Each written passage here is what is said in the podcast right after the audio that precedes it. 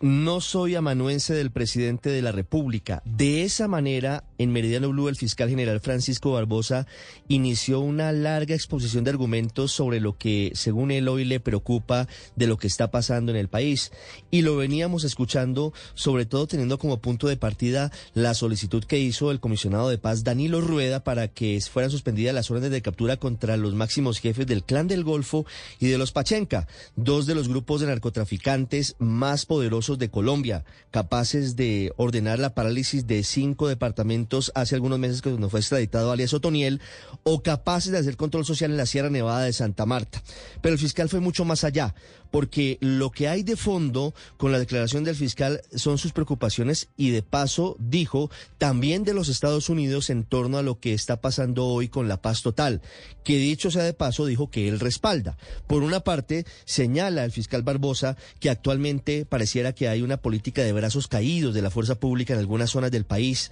Dijo que le preocupa y que se ve absolutamente asombrado de la forma en la que las disidencias patrullan en algunas zonas de Colombia como Pedro por su casa y no hay presencia alguna de la fuerza pública. Y por eso la advertencia que hizo luego de reunirse, según dijo, con la policía y con el ejército, señalando que ellos tienen el deber de cumplir con sus funciones constitucionales y dejó entrever que podría adelantar alguna investigación por prevaricato por omisión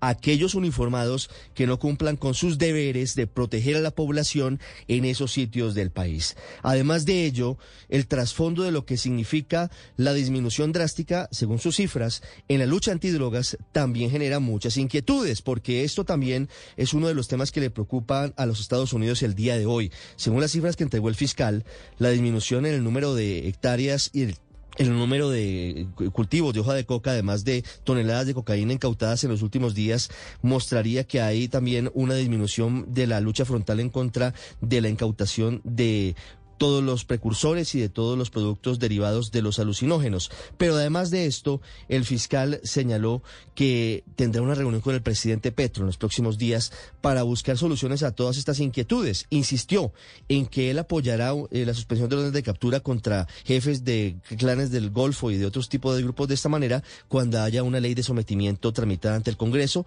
algo que dijo ocurrirá después de haber hablado con el ministro Alfonso Prada. No se le puede decir sí a todo lo que plantea el presidente de la República, concluye diciendo el fiscal Barbosa que pareciera ser hoy la piedra en el zapato para lo que quiere el gobierno del presidente Petro.